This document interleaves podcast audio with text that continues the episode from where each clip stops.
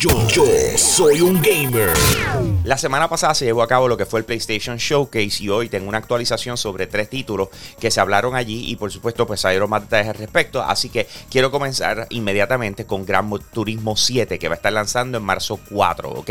Y lo que se está diciendo, y esto eh, no lo habían confirmado al momento, es que para uno jugar en campaña solo, eh, como quiera, va a requerir conexión al internet, ¿ok? Así que este no es el tipo de título que si tú no tienes internet al momento lo vas a poder utilizar. Hasta la campaña individual va a requerir que estés conectado.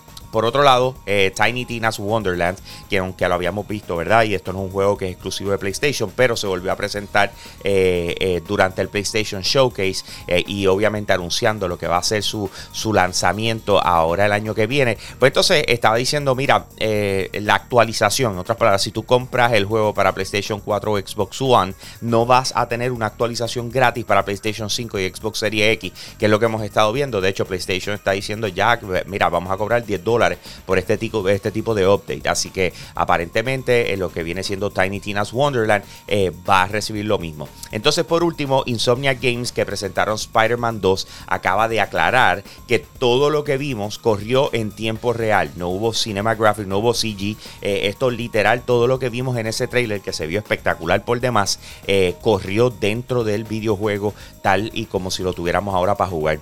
Cuando nosotros hablamos del estudio de desarrollo de videojuegos, Gearbox Software, regularmente pensamos en lo que es el videojuego Borderlands. Eso es lo que ellos, ¿verdad? Eh, ese fue el palo de ellos y lo que ha, recorrido, ¿verdad? A través de la industria de videojuegos. Pero sin embargo, en el 2005 ellos sí lanzaron un videojuego que fue extremadamente popular cuando todavía no estaba Call of Duty, no estaba un sinnúmero de juegos así. Y estamos hablando de Brother in Arms, ¿ok? Eh, Brother in Arms es un, videojuego de guerra eh, de la Segunda Guerra Mundial y lo estuvieron desarrollando, por lo menos el último que lanzaron fue en el 2014. ¿ok? Eh, ¿Qué pasa? Hace un tiempo, Randy Pitchford, que es el director de Gearbox Software, dijo que le encantaría volver a regresar a desarrollar este tipo de videojuegos. Y el año pasado anunciaron que iban a trabajar una serie alrededor de este juego también, juntándose con Ubisoft y un sinnúmero de cosas. Pero ¿qué pasa? Que ya hoy eh, tenemos la confirmación de parte de él mismo de que están trabajando en el, en el videojuego de Brother in Arms. O sea, van a relanzar la, serie. No sabemos eh, si va a regresar a la Segunda Guerra Mundial o no sabemos a dónde o, lo que vayan a hacer con ella, eh, ¿verdad? Eh, directamente, pero sin embargo él está diciendo, míralo, ya lo estamos trabajando, estamos al principio de, de, la etapa, no vamos a hablar más hasta que en verdad lo tengamos montado y listo para poderlo presentar, así que bien pendiente a eso. En el día de ayer se llevó a cabo lo que fue el cierre de la temporada 7 de Fortnite, donde vimos una abducción, te llevaron una nave espacial, hubo un sinnúmero de cosas sucediendo espectaculares. De verdad que esta gente se vota eh, a la hora de estas esta historias para los cierres de temporada y comienzo de las próximas, ¿verdad? Esta le llamaron la Operación Cielo en Llamas eh, y fue literalmente eso, una explosión, olvídate, esa nave voló en canto. Eh, pasaron un sinnúmero de cosas y por supuesto, de la forma en que cerraron, pues tumbaron los servidores para poder hacer el upgrade y lanzar lo que viene siendo la temporada 8, que en algún momento durante el día de hoy se espera que eso suceda, ¿verdad? Eh, el trailer oficial lo que está presentando eh, son estos cubos que están cayendo eh, en lo que viene siendo en el mapa principal de Fortnite y aparentemente al estilo caballo de Troya empiezan a salir como si fueran unos, unos aliens de dentro de estos cubos y por ahí básicamente nos dejan con, con lo próximo, o sea, no sabemos qué es lo próximo que va a pasar, pero ahí básicamente es lo que nos presentan de verdad que una de las cosas que se espera, y esto eh, esperamos la confirmación de parte de Epic Games, es que con este nuevo eh, update, entonces tengamos lo que viene siendo el nuevo Unreal Engine, que se iba hablando desde hace mucho tiempo, llegando a la nueva generación, ¿verdad? Eh, y obviamente dando una mejoría en gráficos, en jugabilidad y etcétera. Así que es cosa de esperar en el momento en que lance, pues tendremos más detalles al respecto. Y por supuesto, los compartiremos con ustedes a través de la plataforma de Yo Soy un Gamer. Así que búscanos en cualquier red social, así mismito como Yo Soy un Gamer, Instagram, Twitter, Facebook, nuestro canal de YouTube, para que estés al día con lo último en videojuegos. Con eso los dejo, mi gente. Aquí Hambo, fui. Hey, gracias por apoyar lo más caliente diario de Yo Soy un Gamer. Te invito a que pases por patreon.com slash Yo Soy un Gamer, escojas uno de los tres tiers que están disponibles y de esa manera tú sigues apoyando lo que es el contenido espectacular de nuestra plataforma. Si ayer te perdiste lo más caliente, vamos con el replay ahora. Yo, soy un gamer. En el día de ayer se llevó a cabo el PlayStation Showcase y arrancaron de manera espectacular anunciando que van a rehacer el videojuego Star Wars Night of the Old Republic. Este juego es considerado por muchos el mejor videojuego de Star Wars hasta el momento, aunque se hizo hace casi 19 años atrás.